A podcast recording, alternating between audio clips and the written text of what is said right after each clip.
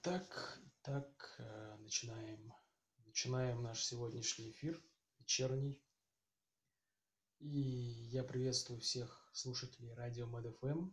С вами снова RJ Ясас Биба. Да-да, меня сделали RJ, и теперь эфиры будут выходить примерно раз в неделю, в понедельник или во вторник. А, естественно, будет и текстовая версия, и аудиоверсия, и любая другая, которую вы захотите. Все для вас, все для вас. Только слушайте.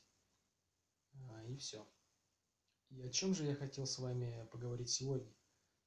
Сегодня у нас тема достаточно интересная, а, так как вы, наверное, догадались, что у меня юридическое образование, но и оно связано с эм, уголовным процессом и уголовным правом больше, чем с другими видами судопроизводства. Поэтому сегодня я хотел бы осветить тему а, женской преступности. То есть не только мужчины совершают преступления, но и женщины, хотя и в меньшем количестве. И, и хотя все больше и больше стирается грань между правами, да, между э, полами, даже гендерами. И мужчины и женщины уже теперь не единственные люди на Земле. Есть еще всякие трансгендеры, а, квиргендеры, верто, вертолетогендеры и другие, другие а, замечательные люди. Но все-таки, все-таки, что же, как же быть женщиной, да? Ведь во все времена философы, писатели и поэты описывали и Э, восхваляли красоту и шарм, присущие женскому полу. Мужчины сходили с ума от желания ощутить женское тепло. Женщинам посвящали стихи, дарили подарки, ради них развязывали войны. Но что делать, если женщина играет роль э, преступницы, злодейки? Как поступить э, с женщиной, приступившей закон? В античном мире или в средние века с женщин спрос был небольшой. Например, стоит прочитать диалог Платона «Пир» для, понимо... для понимания того, как э, к женщинам относились в Древней Греции, или европейское произведение «Молот ведьм» Крамера и Шпрегера. Но все изменилось с наступлением XIX века и всеобщей индустриализации, развитием капитализма. Вышла знаменитая книга Чезаро Чезаро, Чезаро или Чезаро. Ламброза – женщина, преступница и проститутка. Описывает эта книга а, женскую преступность и проституцию, естественно, того времени, а, конца XIX века. Но еще до Ламброза вопросами участия женщин в уголовном процессе озаботились составители Устава уголовного судопроизводства 1864 года. Это отечественные естественно, документы. И в этом уставе, в статье 3.2.2, предусматривалось, что для осмотра и освидетельствования лиц женского пола приглашаются в качестве понятых замужние женщины. Статья 350 запрещала присутствие судебного следователя при освидетельствовании женщины, если требуется частичное или полное обнажение оной. А, статья 620 запрещала публичное слушание, если дело о преступлениях против чести и э, целомудрия женщин. А, и статья 959 давала право беременной или только что родившей женщине на отсрочку исполнения приговора. В свою очередь, статья 970 облегчала заключение кормящим женщинам, и им давались определенные послабления режима, а, вплоть до полугода, потому что полагалось кормить ребенка грудью до полугодового возраста. И знаете, в целом эти требования и эти положения дожили и до сегодняшнего уголовного кодекса. И сегодня женщин может досматривать и осматривать только другая женщина. И сегодня а, при освидетельствовании удаляются все мужчины, остаются только женщины. И для беременных или только что родивших женщин в колониях э, различных, различного типа режима тоже установлены довольно такие существенные послабления. И мы об этом всем поговорим э, немножко позже, а сейчас скажем, что хотя в XIX веке происходила декриминализация уголовного законодательства и улучшение условий содержания лиц, отбывающих заключение или ссылку, тем не менее, общее количество преступлений росло. Это связано с историческими процессами урбанизации общества и разрушения крестьянской общины. Ведь в патриархальном мирке разбирались по-свойски, розгами да кулаками. Опять-таки, тогда, в XIX веке, наметился достаточно а, большой процесс по увеличению населения, особенно в крестьянской среде Центральной России. И количество преступлений, совершенных женщинами, тоже возросло, довольно, довольно существенно возросло. Но нет худа без добра, и в Российской империи заговорили о фигуре, фигуре адвокатессы. Например, Александр Федорович Кони положительно отзывался о роли женщины-адвокатессы. Он полагал, она внесет повышение нравов в адвокатуру и укрепит человека в хороших намерениях. А первой женщиной, адвок... а, женщиной-адвокатом считается Флейшиц Екатерина Абрамовна. Она прожила насыщенную жизнь, а, пережила революцию и стала первой в Советском Союзе женщиной-доктором юридических наук, что достойно восхищения. К 1882 году в России, включая, исключая Польшу, исключая Польшу, насчитывалось 86 908 арестантов, из них 7 339 женщин или 8,5%. А, ученые того времени наравне с социальными фактами, влияющими на преступность, выделяли такие замечательные факты, как космические явления, времена года, случайные встречи, э, случайные встречи и другие криминогенные события. А, сегодняшняя, конечно, криминальная наука эти факторы не то чтобы э, исключает полностью, но все-таки космические явления вряд ли влияют на женщин э, и заставят их совершать преступления. Э, а характерной чертой женской преступности уже начала 20 века оказалось соотношение лиц, осужденных за, за детоубийство. То есть 70 мужчин на 3940 женщин, по данным, собранным за несколько десятилетий. То есть, представляете себе, 70 мужчин где-то убийц на 3940 женщин э, где-то убийц. Довольно специфические цифры, конечно. Э, но, в принципе, это объяснялось взглядами общества на рождение внебрачных детей, потому что родила вне брака, значит, там, нагуляла. А если нагуляла, это все не одобрялось тогдашним традиционным обществом. С течением времени ситуация изменилась незначительно, и в современном Уголовном кодексе Российской Федерации существует статья 106, которая называется «Убийство матерью новорожденного ребенка». А, законодатель решил уделить данному преступлению особое внимание, и об этом мы поговорим немножко позднее. В основном же имперские женщины совершали имущественные преступления – 33%. Из них кражи 26%.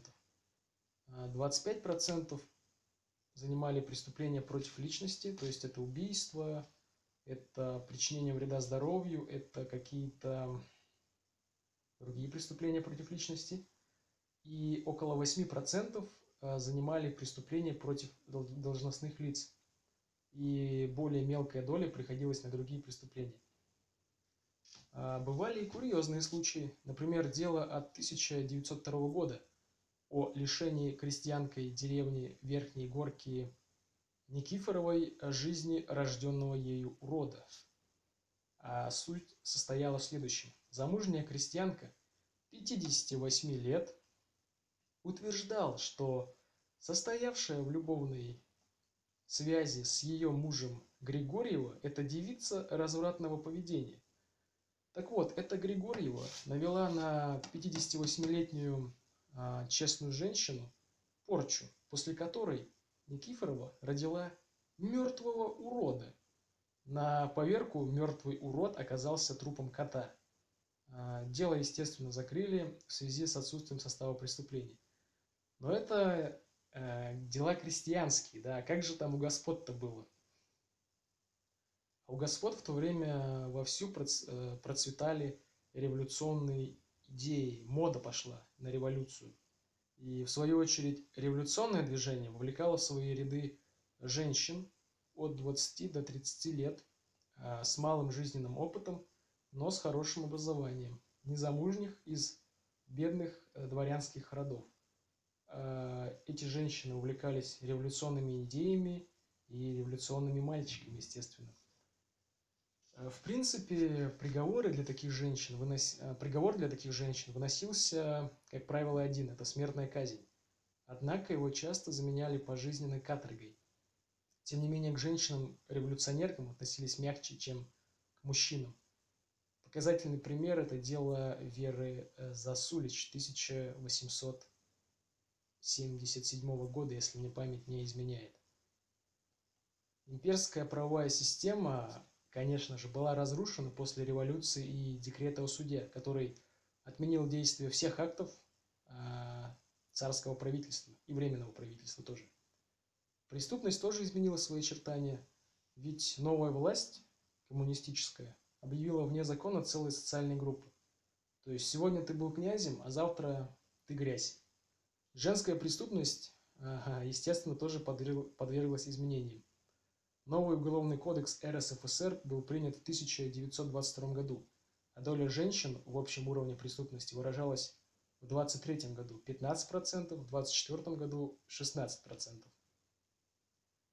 Для первой половины существования Советского Союза наиболее характерным женским преступлением было изготовление спиртных напитков, то есть около 50 случаев, процентов случаев, а уклонение от повинности около 10% случаев. То есть повинности – это уклонение от э, обязательных работ, то есть трудодни всякие, уклонение от уплаты э, социалистических налогов и другие виды повинностей. Кражи занимали около 10%, ну и остальная доля приходилась на другие преступления обращает на себя высокий процент вдовых правонарушительниц, что неудивительно после двух мировых войн и других социальных потрясений. СССР был страной победившего феминизма, и чем больше жизнь женщины приближалась к условиям жизни мужчины, тем больше женщины совершают преступлений, характерные именно для мужчин, то есть насильственного характера. Неудивительно, что с течением времени доля женщин в советских тюрьмах а, постепенно увеличивалась.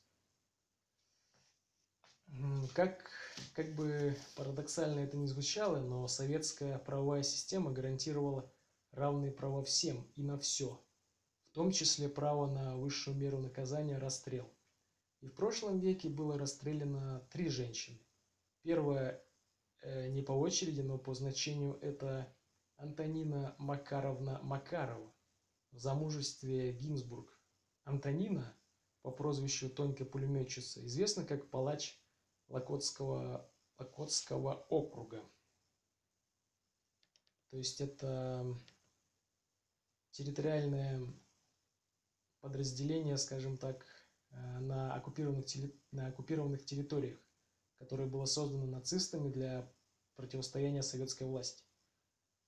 Тонкая пулеметчица расстреляла около полутора тысяч человек, советских партизан и мирного населения из пулемета «Максим», на допросе следователей а, Макарова свое отношение к расстрелу объясняла так.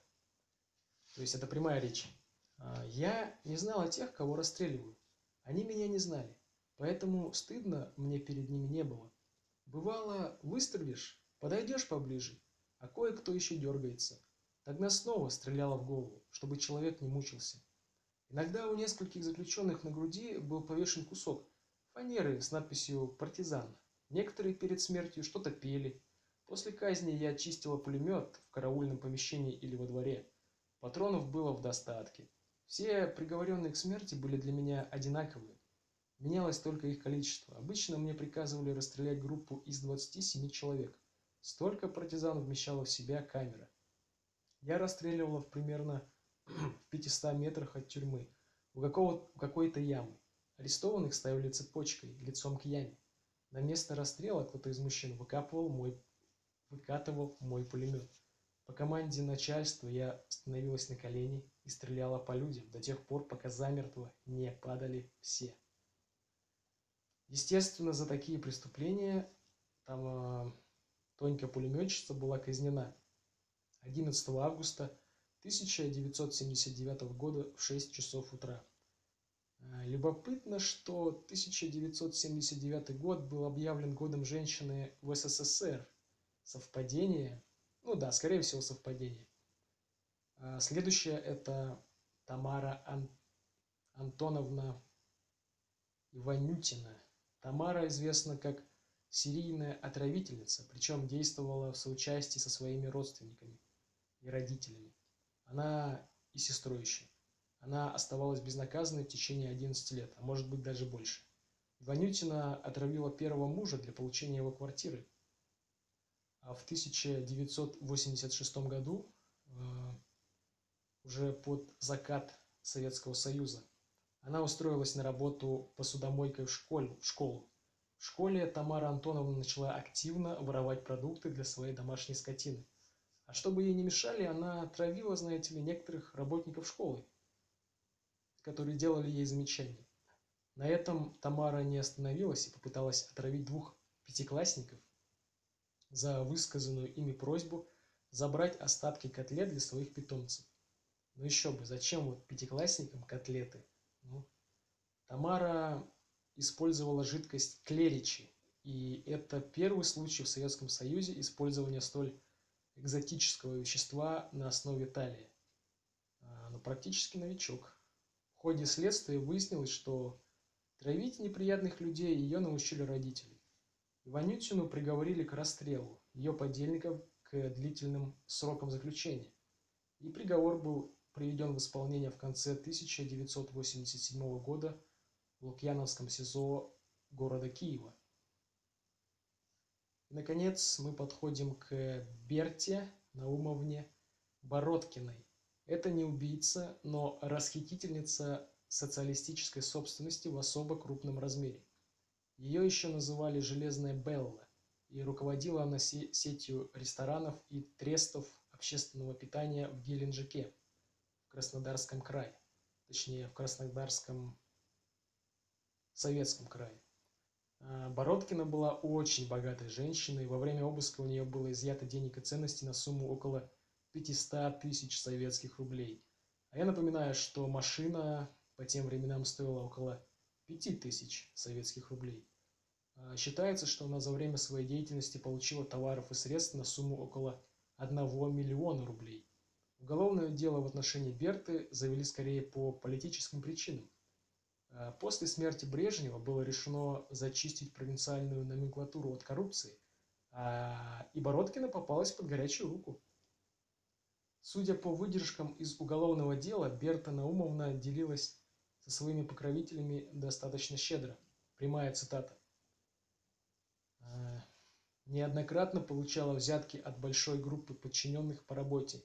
Из полученных взяток Бородкина сама передавала взятки ответственным работникам за оказание содействия в работе и иные услуги, создающие в тресте обстановку совершения преступлений. Так, за период последних двух лет было переведено секретарю горкома партии Погодину ценностями, деньгами и продуктами на 15 тысяч рублей. Довольно много. А, Железная Белла была приговорена к расстрелу, и приговор был приведен в исполнение в августе 1983 года. Но материалы о женщинах, приговоренных к расстрелу и расстрелянных в Советском Союзе, мною взяты из Википедии, можете их тоже прочитать. Это довольно интересное чтиво. А теперь давайте от э, частных случаев вернемся к общей картине, картинке. И во времена государства развитого социализма доля осужденных женщин постепенно росла и к 80-м годам составляла около 16% от общего числа осужденных. Вот. Женская преступность отличается высокой латентностью, а некоторые действия не могли быть квалифицированы как преступления. Например, проституция не была прямо запрещена законом, но тружениц пола преследовали, по другим статьям. Ведь продажная любовь – это не вид соцтруда, Соответственно, и доходы не трудовые, а значит, они подлежат конфискации на благо советской родины. Только в 1987 году занятие проституцией в России было запрещено указом Президиума Верховного Совета РСФСР под страхом крупного штрафа. Насколько я помню, там около 100 рублей штрафа было. С развалом Советского Союза ситуация в корне изменилась. Валютные операции, спекулянство, мужеложество и другие, действ... э, и другие действия преступлениями быть перестали. Шоковая терапия, кризисы и дефолты привели к росту криминализации народа. Сводный отчет ГИЦ МВД России за 1997 год показывает, что женщинами совершено 186 100 преступлений. В 1998 году уже 218 224 преступления. А в 1999 году 260 674 преступления. Это очень большой рост. И, к сожалению, в то время это было неизбежно. Э, данные по количеству совершенных преступлений я только что зачитал, и обратите внимание, что это данные по преступлениям, а не по количеству женщин, отбывающих наказание. Итак, святые 90-е а, больно ударили по правосознанию граждан еще больше сместили акценты женской преступности в сторону мужской. Увеличилось количество насильственных преступлений и преступлений, связанных с профессиональной деятельностью. В дальнейшем ситуация несколько стабилизировалась, и рост количества преступлений сменился небольшим спадом. А пик зарегистрированных преступлений пришелся на 2008 год. 3 миллиона 209 тысяч преступлений. То есть это общее количество, не только женских. По данным МВД России. Данные, кстати, открытые, можете сами проверить. Но, знаете, государство ведь не только наказывает женщин за преступления, оно также защищает их половую неприкосновенность и половую свободу. В Уголовном кодексе есть несколько статей, посвященных половой э, неприкосновенности личности. Согласно УК РФ, изнасиловать можно только женщину, а насильником всегда выступает только мужчина. Обращаю ваше внимание, насильником может быть только мужчина. А, здесь женщине отводится роль жертвы. Изнасилованием признается только половой вагинальный контакт. Половые контакты и другие полости, половые контакты в другие полости – это насильственные действия сексуального характера. И подпадают они под другую статью. Важным признаком изнасилования является прямой умысел на удовлетворение сексуального желания насильника. В некоторых случаях алкогольное или наркотическое опьянение жертвы признается беспомощным состоянием и усугубляет вину насильника. То есть, если девушка, к примеру, пьяна, то не стоит с ней спать, потому что это может быть расценено как тягчающее преступление. Я вас предупредил. А, как ни странно, в уголовном праве можно встретить множество терминов, посвященных теме половых отношений. Например, половое сношение – это вагинальный половой акт между мужчиной и женщиной. То есть, если он, э, этот вагинальный акт, если этот вагинальный акт э, совершен с применением силы, то это изнасилование. Статья 131 УК РФ. Мужеложество. Coitus per annum между мужчинами. Это статья 132 УК РФ. И лесбиянство – это сексуальный контакт между женщинами, в которых участвует половой орган хотя бы одной из партнерш. Опять-таки, статья 132 УК РФ. Иные действия сексуального характера, а если по-простому по-народному, то это сажание на бутылку. И другие замечательные понятия, Существует целое постановление Пленума Верховного Суда от 2014 года номер 16 о судебной практике по делам о преступлениях против половой неприкосновенности и половой свободы личности. И с текстом данного постановления я рекомендую ознакомиться всем, вне зависимости от пола, религии, расы и возраста. Полезное будет. Оно не такое большое. А, чисто женским преступлением является убийство матерью новорожденного ребенка. То есть это статья 106 УК РФ. Не путать а, с детоубийством. То есть где-то убийца может быть и мужчина. Наказание за это деяние до пяти лет лишения свободы. В общем-то, не такое большое. За убийство обычно дают гораздо больше. Ну, это связано с тем, что это сложное для доказывания и квалификации преступления по ряду причин. Зачастую женщина после родов испытывает послеродовую депрессию. Это приводит к психофизиологическим отклонениям, изменениям отношения к беременности и к продукту беременности в виде ребенка. Группе особого риска находятся одинокие женщины, первороженицы, женщины из необеспеченных слоев населения, то есть асоциальные женщины. И да, а, часто женщины рожают дома, например, в сельской местности и боятся общественного осуждения. То есть, э, если они вне брака находятся или же какая-то такая ситуация сложилась. К сожалению, в России не прижилась практика применения бэби-боксов, и их роль все так же исполняют мусорные контейнеры. Любопытно, как будет складываться судебная практика в отношении суррогатных матерей, ведь суррогатное материнство тоже материнство. Убийство своего ребенка – это самый порицаемый поступок в женских колониях, а совершивший сие действие находится на самом низу тюремной иерархии.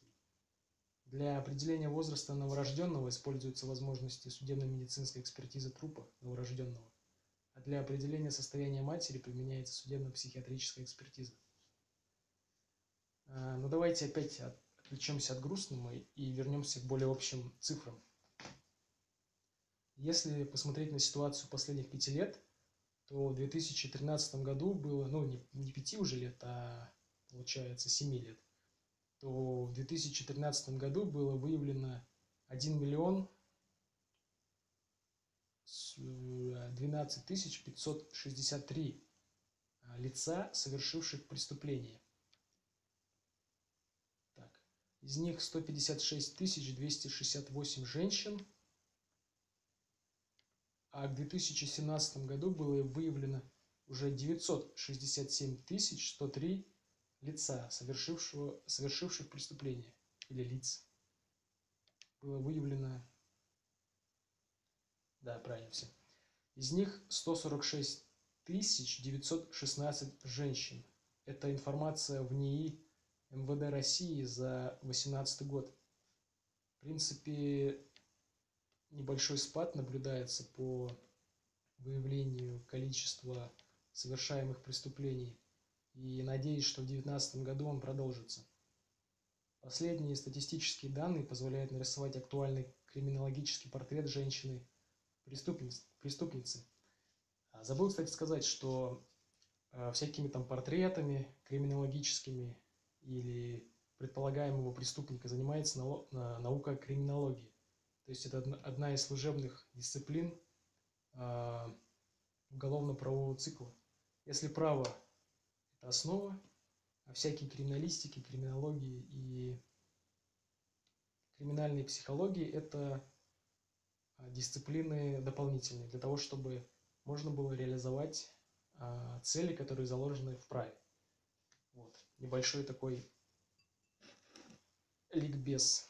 Так я чай, чайку сейчас глотну.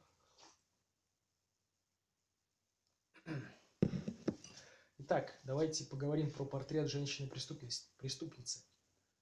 А, в основном это граждане Российской Федерации, относящиеся к возрастной группе 30-49 лет.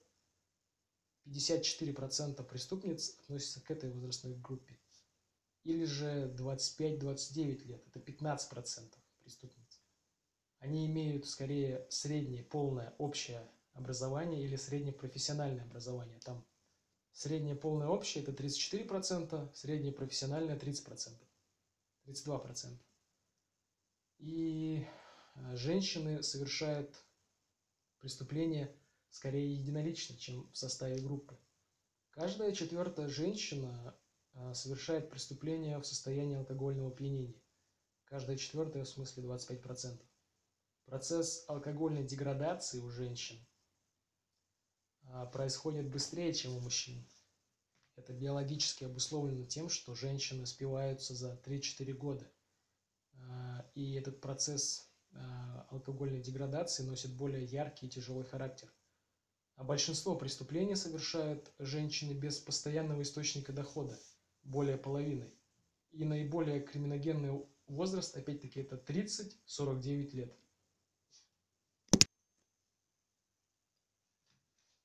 А теперь давайте поговорим о режиме отбывания наказания для женщин. И в отличие от мужчин, для женщин предусмотрен более легкий режим отбывания наказания. Хотя Конституция гарантирует всем равные права и равные свободы. А, пожизненное лишение свободы применяется только к мужчинам при, э, при этом. Вот. Это определяет статья 57 УК РФ. В отличие от Советского Союза, где расстреливали всех вне зависимости от пола, в России женщину к смертной казни приговорить нельзя. Статья 59 УК РФ. Хотя действующий мораторий все равно отменил такие приговоры и для мужчин в том числе.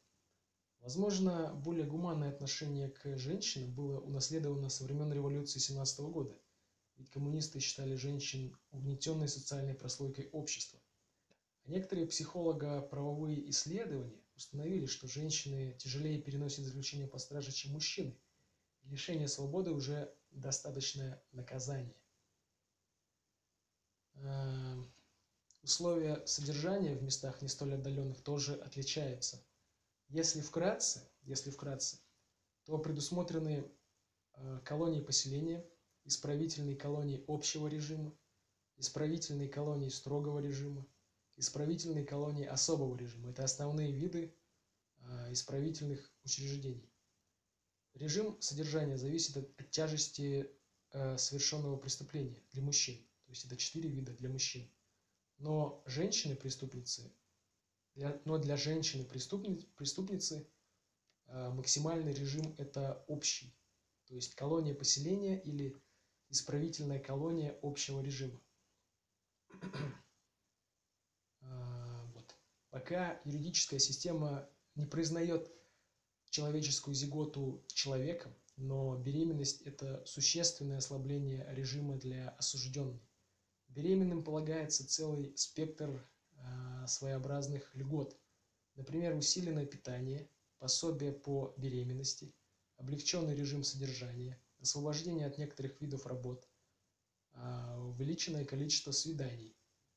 А в случае, если в ходе следствия или судебного разбирательства женщина вдруг, внезапно забеременеет или у нее будут малолетние дети, а если детей будет еще и несколько, то, скорее всего, исполнение приговора отстрочат до достижения ее детей 14-летнего возраста. То есть на 14 лет отодвинут исполнение приговора.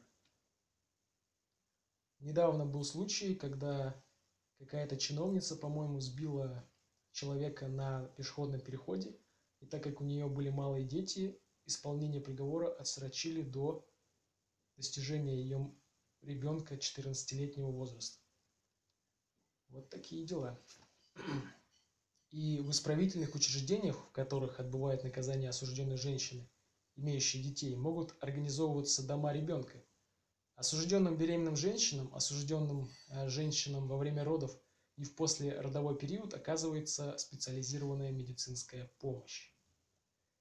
Любопытным фактом является то, что в одной колонии поселения могут содержаться осужденные мужчины и осужденные женщины со всеми вытекающими последствиями. Кроме того, есть случаи насилия со стороны администрации колонии.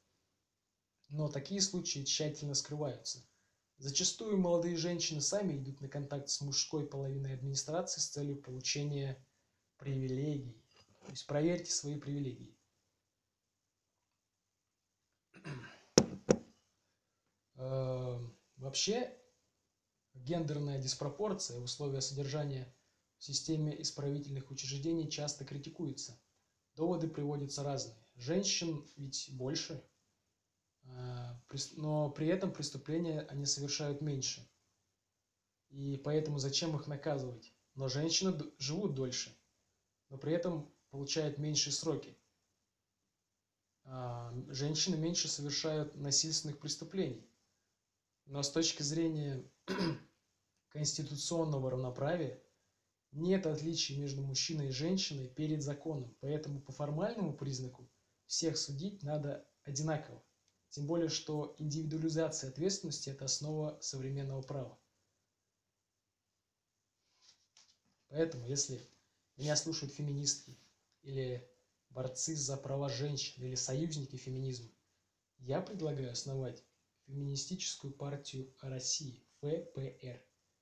А, и эта партия будет бороться за равноправие в условиях содержания преступников.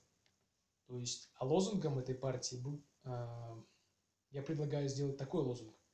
Каждой женщине по строгачу или каждой бабе по высшей мере наказания. По-моему, звучит отлично. А вы как думаете? Но, если честно, это все, конечно, шутки, я осуждаю и так далее и тому подобное. Не, я действительно пошутил только что. И я сам считаю, что действительность не нужно подгонять под идеологию. Э, довольно сомнительно, что ужесточение условий наказания приведет к снижению женской преступности. Нельзя действовать только запретительными мерами.